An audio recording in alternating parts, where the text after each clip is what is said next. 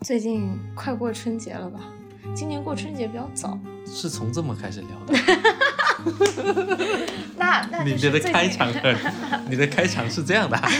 大家好，欢迎收听《北海怪兽》，我是肉饼。大家好，我是不在主播列表，但一直在上北海怪兽的润润。 你没有一直在上《北海怪兽》啊？好吧，那我以后争取多上一点。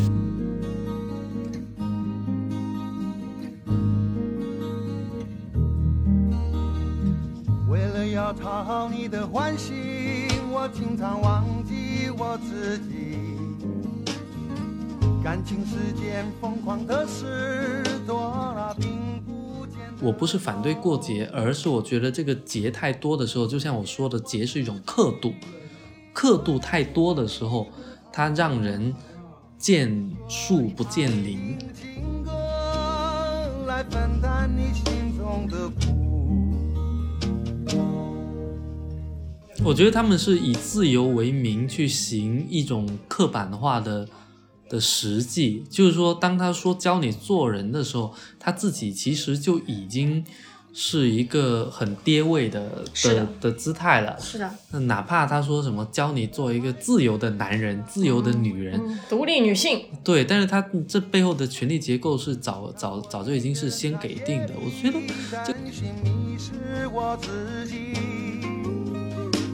而原来我是一个爱四处游荡的人。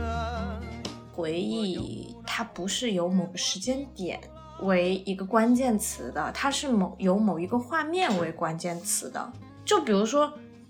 我们去圆明园玩了，然后你刚刚描述那个场景，它会成为一个镌刻在你心你心里的画面。但是我我不太会记得说那一天到底是几月几号，那是个什么样特别的日子吗？那个日子是因为这个画面而变得特别的，而不是这个画面因为这个日子而变得特别。呃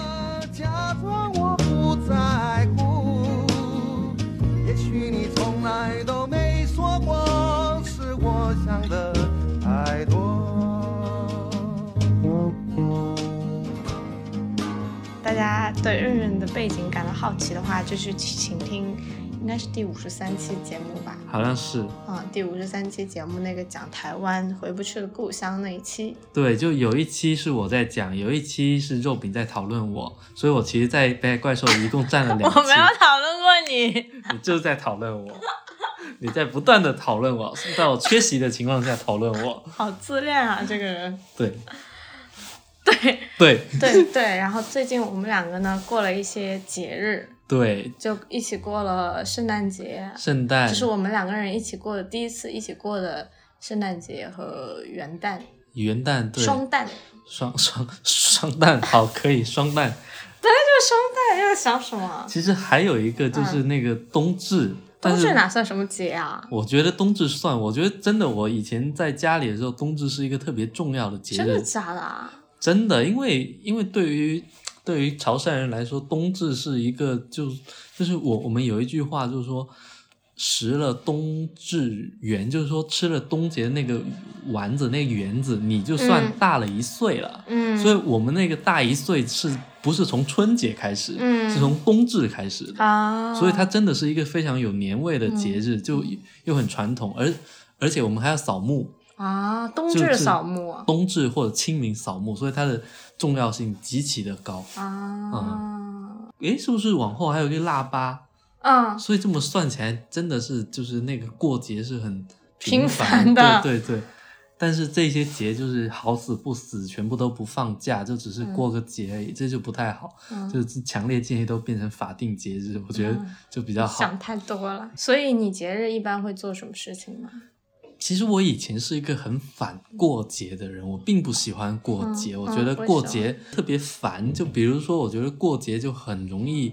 把很多日常，就平时你觉得还行的事情搞得不行，把很多平时你觉得还好的关系，在节日就好像一个考试、一个考验一样，就很容易在这个节点就爆发出来，然后就产生很多的冲突。而我自己又不是很喜欢跟别人发生一些矛盾跟冲突，而且我想了一下，这个节本来就没有的啊，就是本来无无一物，何处染过节，就是什么鬼啊？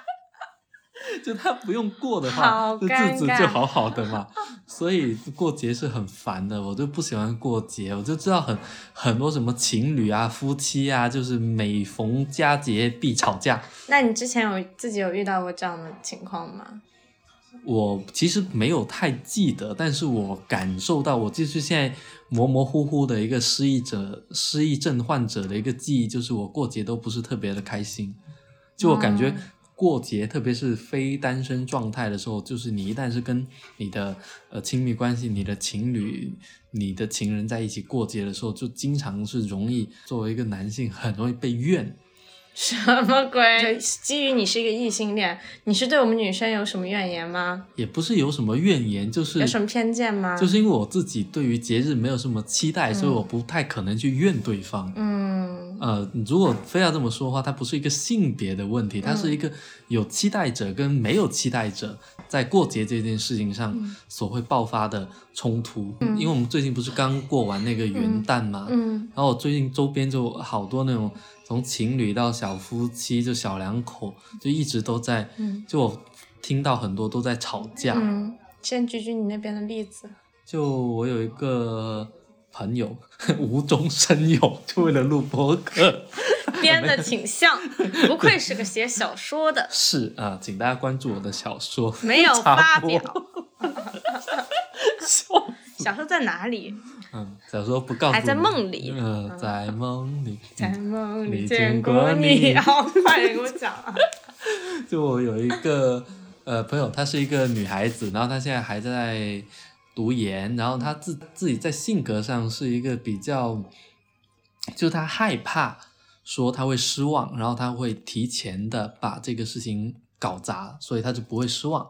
他害怕自己会失望。就比如说过节，我们就说过过节，比如说她觉得搞不好跨年的时候，比如说元旦跨年的时候，她男朋友不会给她准备什么东西。嗯然后她其实心里没有办法面对她自己，其实是有期待的。她嗯希望、呃，她男朋友已已经订好了房间，准备好了晚餐，或者有各种各样的那个 surprise 给、嗯给她。但嗯如果她感受到这个男朋友可能是没有这方面的准备，第一，她没有办法面对自己其实有这样的需要。第二，她就会把这个需要给隐藏掉，然后用一种比较攻击性的方式，比如说掀桌，就呃就是她就先跟她男朋友对就吵一架，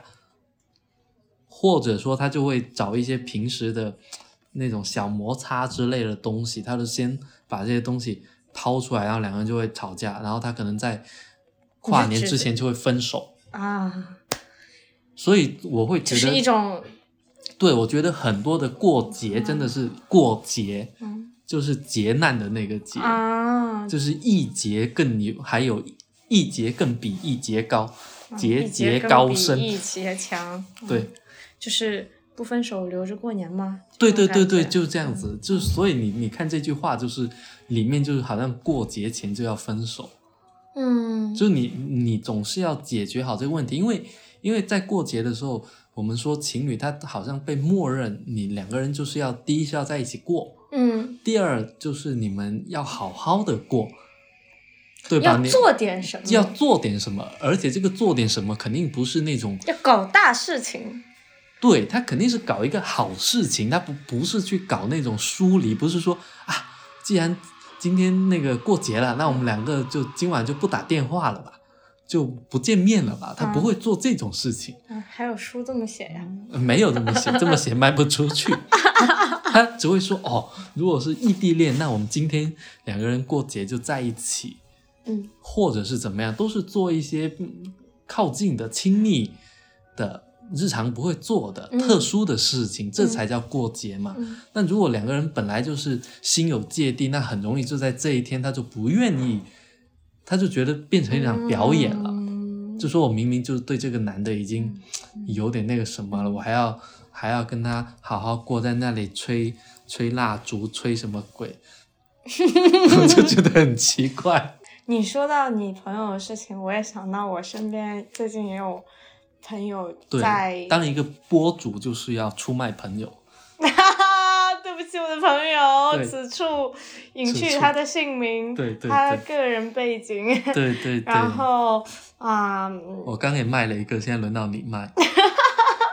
就她跟她男朋友，因为本来是好像是说好要一起跨年，然后已经已经订好了房间。哦， 哎我会把你这些东西都删掉的，哇放哦心。哇哦哇哦， 嗯什么奇怪音效？捧哏，后现代捧然后哏，我就不能这么说，这房间这个东西不太好，这个房间不太好。就好像说就一定要开放似的，就不能说。是是是，不能鼓嗯就励是新他时代他男女开房。她她本来就是觉得说那个跨年已经约好了要跟男朋友一起过的，然后结果男朋友在跨年之前发烧了，嗯，然后呢，发烧了，突然就跟她说就不能在一起跨年了，因为身体的原因，嗯发烧要在家里躺很久。嗯然后我的这朋友他就特别失望，嗯然后因为是非常临时才说的，然后他就就觉得说，那你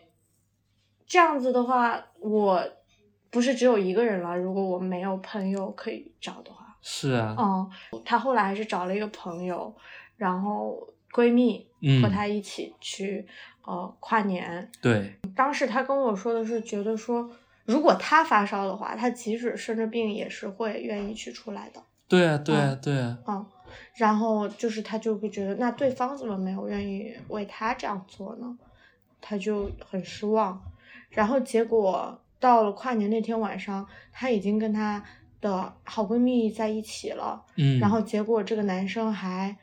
突然在零点之后说给你一个惊喜，然后出现在了她和她闺蜜的面前， 然后她当时就是脚趾抠地， 然后后来她又没有办法，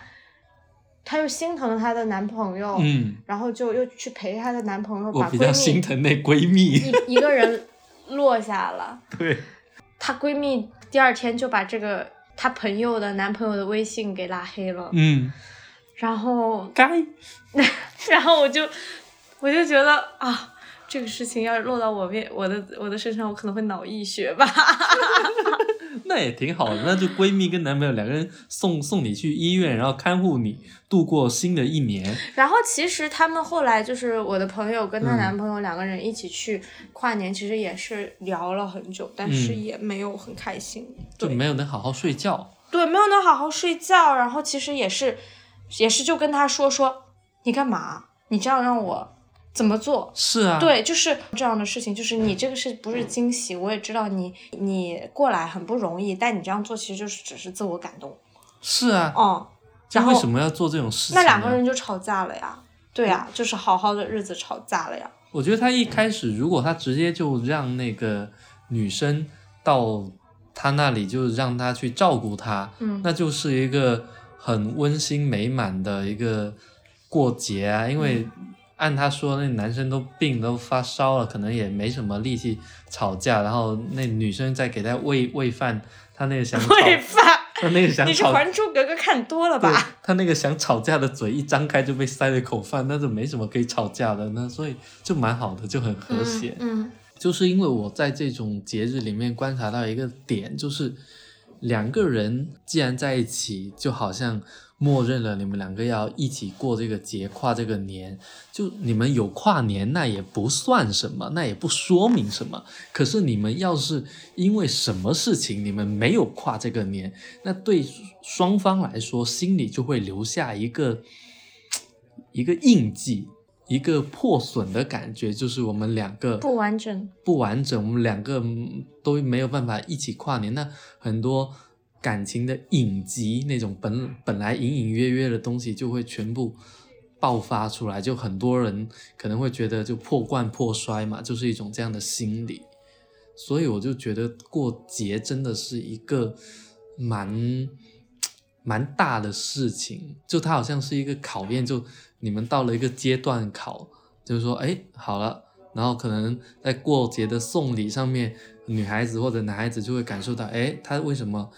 哦，去去年给我热恋期的时候给我送的东东西很用心啊，送很多啊。今年是同样的节日啊，可能他为什么就送的就好像不够用心啊？他都忘了我喜欢的那个是什么。所以真的像考试一样，你考过了也不会怎么样，考过了还要考，那考不过就可能 game over。就说回来，我就是觉得哇，这样子真的很很可怕，就是很很怕过节。嗯，嗯所以这是你为什么不喜欢过节的原因。对，我就觉得嗯过好了也就这样，但是过不好就真的会就会很容易过不好。对很容易过不好，而且过不好之后就留下心理的创伤。嗯，就本来你们好好过日子，当然有很多人可能就会觉得说，那么你们一定是因为日常有很多问题，然后你们才会在这个时候才会吵架什么。我觉得这也是对的，但是不可以否认的是，很多事情它如果没有一个节点必须来面对的时候，它也有可能之后，肯定会爆发。我觉得节日还是会有点催化剂。这古节日肯定是嗯催化，因为它就是一个嗯向你靠靠来、向你逼来的一考个试时时时间点，对，嗯它就像你这样子撞过来，然后你必须迎击它。嗯嗯，就好像你以前有没有看过那种综艺节目，就是在一条轨道上面，嗯然后那嗯个嗯男男女嘉宾要站在，他是站在一个边缘处，嗯然后有有那那对面有一个挡板嗯，这样子冲过来，然后那个挡板中间是镂了空的，是要人的有一个姿势，嗯然后你要你你要在那种仓促之间，你要迅速的摆好那个姿势，不然的话你就会被那那块板撞落水。嗯我觉得有时候过节给人的一种紧迫感跟一种焦虑，就会像是这样子。你赶紧要摆好姿势，你要表演好，你们两个人要协作好，不然你们两个就会就摇这脚仔底落水。 听不懂啊，会被我剪掉的。好，我可以把它剪掉，因为我刚刚唱的不太标准。就是你追溯到节日的起源的话，就最早在农耕社会的时候，那人就是没有工作和生活的区别，嗯，也没有就是家庭和家庭以外的区别，嗯就没有家庭和社会的区别。嗯因为每个人都是以自己的家庭为单位，然后嗯进行一个劳作，嗯，然后日出而作，日落而息，这就是你的生活，没有说嗯你要出去工作，然后你要回来有休闲时间。然后，但是就是说，在一些重大的节日，可能是比如说你农农农农歇的时候。啊、然后你要去回顾这一年的收成，然后去庆祝，然后迎接下一年的这个丰收，然后其实就是一个休息的过程，休息的时间嘛。是一个再生产。对对对对对对对，没错，是一个再生产的时间。我觉得它的起源除了你说的这一种，就是到一个年末到一个丰收的时候，它要过一个节，这个是一个节，但是里面还有一个问题，就是说，当我们丰收之后，丰收是什么？丰收就是你的产品，嗯你的生产的产品它成熟了，嗯你用了这些产品，最后下一步是你要去交换。所以在很多乡土的社会，它有一些自己的节日，这种自己的节日是有很实际的功用，它是它是虚，它是赶虚，就是一个呃定期的市集。嗯啊、那个墟，比如说广州赶集县对赶赶集，然后或者叫墟，比如说广州有一个很小众的市集叫天光墟，所以虚是土字旁加个虚构的就是虚，废墟的墟，哦对，赶墟。然后，那这就是他们这个社群、这个部落、这个什么的一个节日。他们到那一天，他们就要把所有的货品挑到那里去，然后可能有也会有一些年轻的男男女女，趁着社交人人多的时候，他在那里对，就是相看看能不能看看上眼，看对眼。嗯所以这个这个节日它肯定会被赋予更很很多功能的交际的功能、交换的功能，嗯这个也是一个。然后另外一个就是说，当你说收成的时候，那有一种它是不丰收，它欠收。那欠收的时候，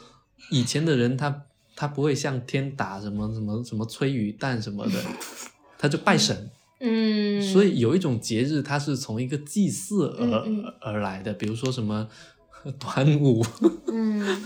就是它它需要拜拜，嗯那那拜拜当然也也会涉及一个呃群体的向向心力，其实也还是这样，你还是会发现今我们今天的节日也还是这样，就是你节日两个人过得好，两个人会有更强的向心力，两个人会有更强的一种连结。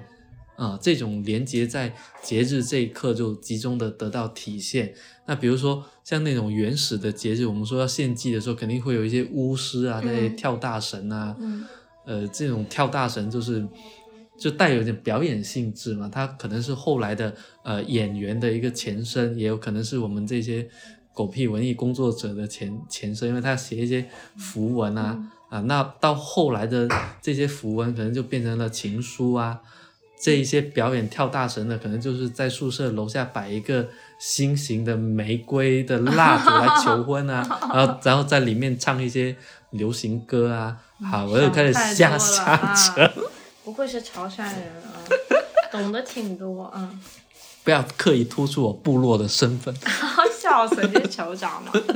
我是酋长他儿子，你啊你小心点，酋酋酋子。求求子得子，求锤得 锤。所以我觉得到到了现在的到了现代的语境里，感觉这些节日已经变成了一个非常。刚开始的时候，我觉得就是它是一个专门就是只是在修生产的一个东西，对然后慢慢慢慢，就是因为比如说国家会规定你有一些法定节假日，你就对这个时候那所有的公司都放假，那对你就休息，所以说就是一个再生产嘛。同时，我觉得那个之前就是节日还有一些文化功能，是啊，对啊，就是比如说清明节要去祭祀啊，嗯，然后端午节要什么缅怀一下屈原啊， 你吃粽子，对，然后随着就是近些年来，就是中国这个人民的这个物质生活水平，这个渐渐升高了之后啊，然后你在背哪本政治书？你告诉我也我，不知道我也去背一背。 我也好不好知道。好，好你继续然后讲。其实，在国内这些那个消费主义起来了之后，嗯，然后我就感觉节日它又变成了一种非常消费性的一种一种东西。就是它会被发明出来，有嗯很就是消费主义，它会帮你发明很多节日，包括它也同时异化一些节日啊。就它把那些它是改造传统的节日，对，就传统的节日，你会去感觉到现在的传统节日，你也就是除了大家聚一聚，那聚一聚要干嘛？也其实就是吃饭、喝喝酒、消费，嗯也是这样子。然后新的节日也是吃饭、消费，就是所有的行为就是消费。所以我记得我以前看那个詹明信，就是嗯詹姆逊的一个晚期资本主义的文化逻辑里面，他就提到，就是说这种新型的拜物教。我们所有人都是他的那个教徒，他取代了原有的宗教的功能跟形态，它是最大的宗教，而这个宗教你要怎么去朝拜它呢？朝拜它的手段就是消费，嗯，你要不断的消费，不断的消这费就，是你的仪式。对，这就是你的仪式，你你向你的教主交纳金钱，嗯嗯，所以我真的觉得，我从小到大看着很多的节日被生产出来，嗯很多节日的仪式被生产出来。当然，我这么说的时候，并不是说那些古代的节日他们就一定多严肃，只是说他们经过了一个时间的淘洗之后，我们对它的起源其实已经不太可考了。比如说，如果是屈原是在我眼前跳舞跳江的，然后死掉的，那我很难对这个节日有一种说哦，这个节日特别的牛，特别传统，特别的有一种敬意，就很难。但是因为因为它是一个两千多年前，而且每每一代人都这样子来过这个节日，然后有很多文化的积累，像一个考古城一样，你一个洛阳铲下去，哇，真的很值钱。所以这个不一样， 就是会有这样的一个区别。那我觉得现在很多节日就真的就是特别的不稳固，它的仪它的式文很化根基已经很衰弱了。就没有什么文很遥远化了，就是嗯嗨、对啊，就好像我记得我真的是有一个记忆，我我感觉这个记忆在以后是不是变成一个历史记忆？比如说圣诞节送苹果，啊，前段时间很多播客都在讲啊，就平安夜送嗯平安果。嗯，可是你在英语这完全就是一个本土的一个，对啊，就就我就 Christmas，Merry Christmas，没有平安啊，对啊，它是真的被翻译过来的。对啊， 然后苹果那你外国人他肯定也不叫苹果啊，对啊，这这种 Apple 啊， 对这种谐音的东西，对啊，所以我觉得我自己很难去对这种节日以及这样的节日的仪式有一个什么很深的认同，我觉得很就很难。但我也不知道为什么，就是不知道到是是是长大了还是怎么着，嗯嗯还是说时代到了一定的程度，嗯嗯嗯，就好像突然身边的所有节日都变成都变成了情人节的感觉。是啊，我觉得现在就是这种情侣的关系，它就会促进很多的消费，就两个人在一起，然后多巴胺梆梆梆的在分泌，梆梆梆梆梆，然后就就你好像需要一掷千金换美人笑啊，或者点个烽火台啊，或者点个什么鬼，点个蜡烛啊，就是你总是要需要做一些事情来互相取悦，而这种事情必须稍微过度，而这个过度在现在就是表现为贵，嗯就消费过度，嗯嗯呃才能使对方感受到哇，他真的很爱我。所以可能这个商家他肯定会想要找很多很多的理由来刺激我们这种情侣的消费，就比如说情人节的发明，嗯就我觉得以前情人节真的就是二月十四，嗯然后呢，后来他就说，中国其实也不止，嗯呃，就我们有自己的情人节，七夕就元宵， ，what 就元宵也是情人元节，对，元宵也算一个。他就说，元宵以前男女就是出门去赏花灯，嗯嗯然后就看上了，然后就怎么怎么地，嗯，然后七夕也是一个，我我就觉得这样子搞下去嗯后，面又有了五二零五二幺，最后对啊，五二零五二幺，我觉得就像我的生日一样就很好啊，五二五就我爱我，大家就自己回家爱自己就 好，就不要出门搞七搞八。然后后来不是还有各种彩色情人节吗？就什么三月十四什呃那么，每个月过一次情人节，就每个月都过一次节，然后这也就算了。就还不止哦，就比如说两个人在一起的那个纪念日，啊，一个月、两个月、嗯三个月、一百天、对，两百天、两百天，三百天、对，就是一年、一周年，对啊，啊，然后你这样子算起来，你会发现，就是说它是叠加式的，嗯就最底层、最底部的必须过的，比如说春节啊、元旦啊，就是传统节日，然后西方节日，然后还有一些现代的节日，比如说你们国庆可能因为放假也会出去玩，五一也会出去玩，这些也是比较现代的越来节越多了对，然后还有还有像这种个人的节日。然后还有被商家发明出来的节日，然后这些全部叠在一起，你知道我想到一个什么画面吗？就你不是说我是潮汕人吗？嗯，潮汕人不是特别爱拜神吗？啊，所有的神放在一起，对，就我就我们以前就是我从小看着我妈在拜神，就有时候真的拜的特别多，因为我们每个月初一十五要拜天公，就拜老爷；初二十六要拜那个福德老爷，就是地主爷。你看一个月就有四天是必备的，然后还有祖先的忌日，他动不动就来来一个，动不动就来一个。然后还有像什么端午啊、清明啊，然后还有会有一些地方神明的诞生日，所以你这样子加在一起，你会发现就是不，然后每每一个的那个仪式都是拜拜，拜拜就是要嗯拿一些贡品跟祭品还有香去拜它。想到大家都在这么过节的时候，我就会想到很多潮汕妇女，她们就这一辈子拜个不停，真的还挺可怕的。就节日已经，嗯，就是已经膨胀到要爆炸了。但是不过节行不行呢？每天都过的样，对啊，我就在想，是不是还是有一些人他也不太注重什么节日的仪式感，就是觉得说也没有必要啊。对，就是不能不能每一天过得都一样，偶尔会突发奇想。停，哎，嗯对啊，为什么人需要仪式感？就为什我么不可以不过节？嗯，就一就一个当然是一种休息咯，就我觉得最基本来说，真的就是休息、娱乐。但是另外的，我觉得节日它本身还是一种铭刻时间的刻度，嗯一啊种标记。同意，对，就是你有了这个节日，你就能知道你到了哪，因为其实我们如果把生命、把时间还原成它本来的样子，那它就是没有刻度的，它就没有刻度的，它是向走前流走动对向前流动的一种，像利比多，像就是一种生命的重复。人生了死了，生了死了，生了死了，地球就是自然界就是枯荣枯荣枯荣，可是它也没有跟你保证说枯荣到哪一天，只枯不荣它就毁灭了，也不知道。所以我觉得，确实人本身他也是需要一些刻度，比如说我今年几岁了，嗯，然后我这个元旦在干什么，包括情侣他们自己也要形成一种自己的时间，一种自己的刻度。我们今年八周年了，我们今年八十周年啊，八十周年可能不太会有，金婚银婚，确实也是，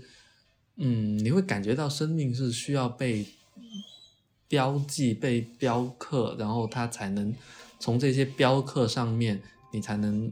产生出一些意义。就很就很多的意义都是要建构、建筑在这样的雕刻上面的，所以我也能理解说大家是需要这样一个氛围，需要这样一个过节。就我觉得我这几年其实对于过节，尤其是对于像春节这样的传统节日，宽容了很多。就真的是宽容了很、嗯很多，就是不会像以前一样，就是大家团圆在团聚在乐乐呵呵，我会觉得是傻乐呵。嗯的时候，我就一副那种众人皆过节我独醒，嗯，那那种样子，我现在就不会，我觉得这样子蛮好的，因为你真的看到好多人他工作的不容易，他一年的那种劳累跟辛苦，需要得到释放，他需要得到释放，而而且因为工作是过度的劳累，所以相应的过节应该是过度度的释放，对过度的休休闲息，嗯对过度的释放，比如说以前可能是过度的省钱，到了就好像那种最早那种农民，我们老是觉得农民是一个很朴实、很很勤俭的，但其实他们在过年的时候是非常的奢靡的，但他可能一年就奢靡这么十天，对，一年就吃这么一回肉，对，然后就可能就吃到浪费，吃到吐，它不是一个日常，就是人他可能不只需要这个刻度，而且他需要这个刻度凿得很深，或者堆得很高，嗯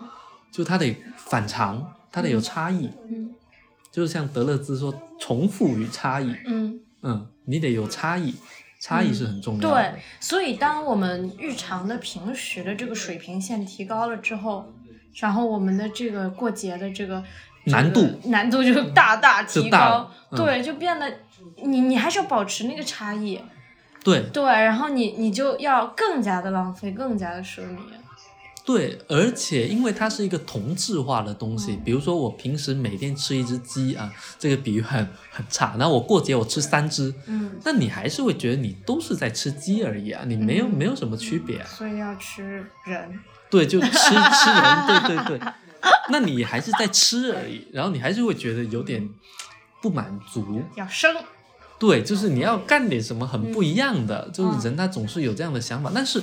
我觉得说是说过节，但是并不是真的就能完全的释放。就比比如说你要说，那我们过节我们就不是要去吃一顿好的，嗯我们要做做点别的。那这个时候你就要需要花脑筋去想，而且你想，如果你有一个好主意，你有个 idea，那你也还要有足够的时间，跟你的伴侣金钱也有足够的时间、金钱，你能去实现它。嗯它不是说你一天就能够做好的事嗯情，可能你想出来，你这一天过了。你这个想出来的这个 idea 还是一个经过你理性计算的一个事情，它本身生成出来的时候就是这样子。嗯对啊，就你又说两个人突然我们就说我们跑去香山，嗯嗯，那隔天其实还要上班，嗯，押韵了。啊，香香香山还好吧？香山又不还是好跑去那个什么那个，不是他上阿海尔卑人，斯山，他上海人， 行吧？嗯，上海人爬香山，嗯，啊，上海人真想不开。我也觉得， 那我在想，就是对于情侣来说，那是不是他们吵架是觉得说，嗯，过节只需要刻骨铭心就可以，不管是正面的刻骨铭心还是负面的刻骨铭心，可是有一些架吵着吵着就分了哦，这个刻骨铭心就变成后来在微信聊天里面跟闺蜜大肆吐槽的一个点，就说她那一天这样对 我。那我觉得也蛮有纪念意义的啊，你这个美学我很欣赏， 很欣赏，对吧？但可能不太大众，我觉得比较小 众，但我很欣赏你这个过节美学。对啊，我就觉得说，要分就挑个特别的日子分啊呢。嗯，就以后好记起来是吗？对啊，就说，哎呀，因为就过节总是要有点仪式感，嗯，然后你想起想起你过去的那一天，嗯，就是你回忆起那个过节那一天，如果你觉得就是它是一个很平平无奇、波澜不惊的一天的话，那你就想不起来。就是你如果发生一个冲突的话，那你即使是冲突，它是个负面的东西，但也是一个嗯不好的事情。就是如果比如说对于情侣来说，你这个冲突如果能够在这个节日触发，然后两个人共同去面对，然后如果挨过了，就是挨过了，就是个好事儿；如果没挨过，那也就散了。然后我就觉得说，嗯，你这冲突迟早是要面对的。那节日它是一个很好的触发器啊，就能够把你们两个人聚到一起来，共同面对、诚恳的面对这个冲突。那否则这的个话触发器在这一年里面埋的还挺多的，是啊，这冲突也有不少要解决嘛。是真真的吗？就是，嗯，我觉得这是不是也有某一种洁癖？来说出你的见解。我会觉得说，如果这种节日它那么多，然后两个人不断的在每一个节日面前都不断的像照一个镜子一样，嗯它是不是照太多了？嗯，也是一种容容貌焦虑，嗯就是就是其实没有人是完美的，没有感情是完美，没有感情的状况是完美的。可是我们知道，其实他是八十分是 OK 的，呃，他甚至六十五分他都是 OK 的。但我能我能够理解说这种就是我我们应该要正视矛盾，然后找一个就是有一个触发器，然后我们在这个触发器呃之中可以通过一种协调跟协商，然后最后呃达成一个新的一个共和。我觉得这当然是一个很好的，可是当这种触发器太多的时候，是不是每个人其实也在像患上嗯容貌的焦虑症一样，不断的在照镜子，然后说我今天好像比昨天丑了一点。就是其实你不需要这么关频繁的关照。对嗯，其实你长成这样你也能活，嗯甚至我觉得更大的意义就在于你们，呃，这样活，然后你们回过头去看的时候，还是会有很很多值得去关注的事情，或者说这种持续下去，它本身具备某一种意义，而现在现在我觉得这种意义。其实是不断的在被否定的，就比如说我们现在比较喜欢解构的是那种说他们两个人过了六十年，但其实两个人就过得不好啊什么的。但是不是某种程度来说，他们就是两个生命能能够这么挨着在一起，也有某种值得去赞美尊的敬嗯对尊敬的地方呢？嗯，而我觉得要这样子，绝对不可能是那种每年过三十个节，然后每个节都要拿出来检讨，拿出来照镜子，说我们今年是不是多长了一颗痣，不是这样的方式可以就就可以一过年这样到头都在开批斗会的感觉。对对对对对，我觉得开批斗会、开研讨会，呃，开改稿会，什么都很可怕。就感觉你刚刚说那个容貌焦虑，就像就是有些人的体重焦虑一样，就是对，你非要每天去称那个体重，看自己有没有轻了还是重了，但其实就是会有波动的啊。对啊，对啊，你早上跟晚上称就是不一样，你今天跟昨天称就是不一样，然后那你的心情就随之波动，然后可能，可能你你你因为这个过度波动，然后你可能在某一个时间点你就觉得，你就觉得受不了了。对，所以我觉得为什么现在这么多节不太好，或者说对于情侣的呃这种经营感情的经营不是很好，是因为我不是反对过节，而是我觉得这个节太多的时候，就像我说的，节是一种刻度，刻度太多的时候，它让人见树不见林。嗯，就你的刻度是是一棵树是一棵树，一棵一棵树，对，是一棵一棵的树，棵可是棵树，棵棵树好是个商标，嗯、 就是我觉得两个人在一起，你到后来应该是起码是以年为单位的，嗯，就我们这一年过得不错，它里面是一种模糊的。而你如果拿每每每一个节说，我们今年冬至到我们今年什么圣诞，这不很搞笑吗？你们这几天就十二月份要过不少节，对啊每隔两天过的节。对啊，我觉得不能把这个东西来不断的拿出来对比，有很多东西就是在这种过度的讨喜之中反而变坏。就是我们今年过得不错，我们过去十年过得不错，最后一个很好就是我们这辈子过得不错。我觉得这个很重要，一直在死抠死抠死抠抠指甲，那最后这辈子就过不下去了。我这边就想在，就是我想讨论到一个，就是现代人的有时候体现在某些方面的一些过度反思性，是啊就，过度反思力，就是对于大多数人来说，他可能也反思他的生活意义，对他的工作意义，但很多时候这些反思不出来一个一个一个所以然，或者他对他的工作是没有可没有控制力的。就是比如说你在一家大公司工作，然后你就觉得说，哎，我就是我没有其他选择，好像亲密关系变成了他唯一一个比较有控制力的可以去反思的一件事情，所以就要在亲密关系里折腾，就要不断的去反思他的亲密关系。就当然我我们也，因为我们可能也都是属于比较有反思力的人，嗯，凡尔赛了。 就可能我们平时也会比较想比较多，看比较多嘛，嗯然后可能也觉得说会去想一些生活啊、自我呀，然后为什么要活着呀，然后要怎么样活着呀，现在做的事情有没有意义啊之类的事情。但我觉得可能对于更多人来说的话，就是反思亲密关系好像是一种比较先进的方式比较容易的事情。比较容易的事情，对，然后我觉得就是你在市面上也能看到非常多的一些教你做人的东西，然后一些一些范式啊，嗯然后就说你应该怎么怎么样，你你们这这样就不对的。然后对于女生也是一套，对于男生也是一套。然后在这个现在这个性别对立非常焦灼的这个这个这个这个社会思潮里，然后又又进一步加剧了，就是大家对这个事情的反思。我觉得他们是以自由为名去行一种刻板化的的实际，就是说，当他说教你做人的时候，他自己其实就已经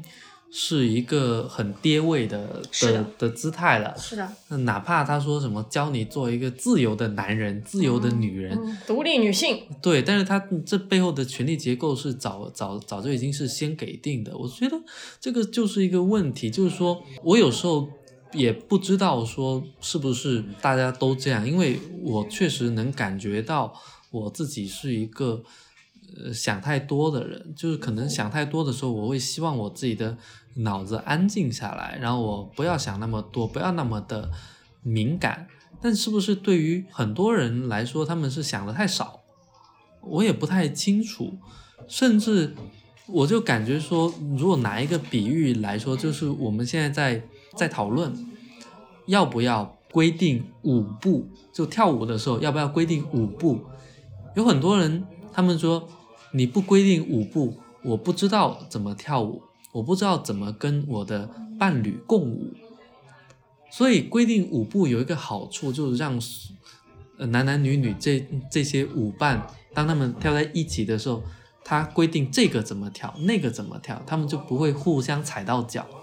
可是往往这两个人的脑袋想的事情是不一样的，可是他们的身体是可以这样子在时间的序列里面不断的持续下去，不断的旋转，好像跳起来还蛮好看的。可是他们并，他们就是按照一种规范嘛，在持续的。然后我们说，我们不要舞步，不要舞步，我们那我们要跳出自己的舞步，我们要自由的来舞。那每个人都自由来舞，但是 freestyle，对他是群魔乱舞。嗯，那当你碰到一个群魔乱舞的人，跟你跳了半个小时都不会互相踩到脚，那你们应该是 soul mate，哦，这个就很难，啊，所，以要很珍惜。嗯，可是，是不是每个人都是舞者呢？都是这种自由的舞者呢？我自己也不太知道。我有时候就会说，我看到这种说教你你应该怎么样怎么样，你应该怎么经经营你的情感生活啊，然后他会甚至会给你一些攻略，比比比如说什么女友做以下的事情你就要警惕，嗯或者这样的男男友有以下十八个特征就早就可以分手了。我的天呐，之类的时候，我就在想，又要脑溢血，是不是对于一些人来说，他是真的需要这样的东西呢？是不是只是说这样的一个一个指南一个产品，它对我是不适用的，所以我就就不用。那我自己是不是也会去看一些，比如说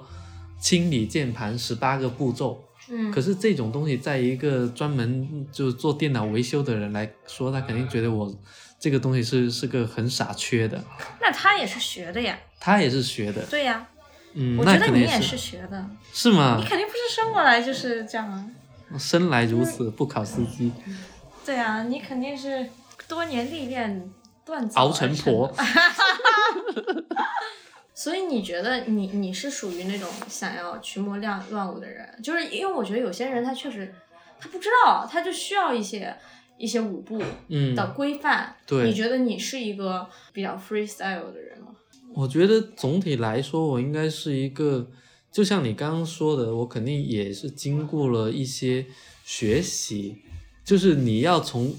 无招学到有招，但是最后又要从有招进化到无招嘛，哦就就你要你要组合，你要化用，最后才能就是熟烂于心，然后哦，然后变成自己的一套东西啊。我觉得确确实，你肯定要在那种对比里面才能见到自己。就比如说，他们都在跳慢三，都在跳华尔兹，那得先有慢三，先有华尔兹，你才知道反对慢三、反对华尔兹、反对古典舞，那应该是什么样的一种舞。可能你得先知道他们是什么样，这个知道他们什么样本身就是一个学习，然后学习到了之后，你就再想想，那我不要这样，我不要过节，我不要过这样的节，那我应该是什么样的？之后你可能会寻找到一个属于你自己的方案，好，好像一件很合身的衣服，然后两个人穿这个连体衣，穿得很开心。所以以后你打算怎么过节啊？这个现在是在录音，我不会说这种话的，说完之后就很容易被挖坟的。谁挖你坟啊？没有人会挖的， 是吗什么人会记得的？嗯，我觉得过节以后怎么过节，其实我觉得过节我自己是不太喜欢说非要去吃一顿多好的东西。我觉得过节最好是两个人有空陪陪对方，能有一个很沉下来的瞬间，你既感觉到自己的新的存在，也感觉到对方的心的那种跳动，而且你能感觉到，在这个时刻你们的这种跳动它是协调的，是很有某一种默契的，这种感觉我觉得是很好的，就好像我们那天在圆明园，嗯然后我们在那个迷宫，嗯在那个乾隆曾经就在那里看宫女转来转去的那个迷迷宫，在迷宫里面兜兜转转的时候，那天已经到了一个是一个阴天，而且到了一个下午。然后我在迷宫里面兜兜转转的时候，突然有一瞬间就觉得，好像就是很安静，但是我那一瞬间检视了一下自己的存在，自己的心，好像也能感觉到你的存在，你的心，然后这种感觉是是很 match 的，所以我觉得那个那个那个感觉比比较像像我过后要回忆起过节的时候想要回忆起的东西，但是这样的东西它不可能是呃，每年过三十个，然后叫我按时这么来过，我就能有的。嗯，那我要说说我的说吧， 那我不说了。说吧，说吧，说吧。我觉得我希望过节就像往常一样，嗯就像日常一样。嗯，因为，因为我我觉得，说实话，我的回忆它不是由某个时间点为一个关键词的，它是某由某一个画面为关键词的。就比如说，我们去圆明园玩了，然后你刚刚描述那个场景，它会成为一个镌刻在你心你心里的画面。但是我我不太会记得说那一天到底是几月几号，那是个什么样特别的日子吗？那个日子是因为这个画面而变得特别的，而不是这个画面因为这个日子而变得特别。对，对，所以我觉得，那我真正想要去创造的是这些特别的画面。是的，嗯然后再把时间加在上面，或者不加也不要紧。嗯说到底，我们今天的结尾就是，大家要学会去过自己内心的节日，嗯而不是跟着一个外界的节奏去过节，那种过节是很被动的。所以我们要主动去创造我们内心自己的节日对我们内心的节日，我们内心的盛典。嗯，内心的高光时刻。对的，嗯，那个才好。好，好，我不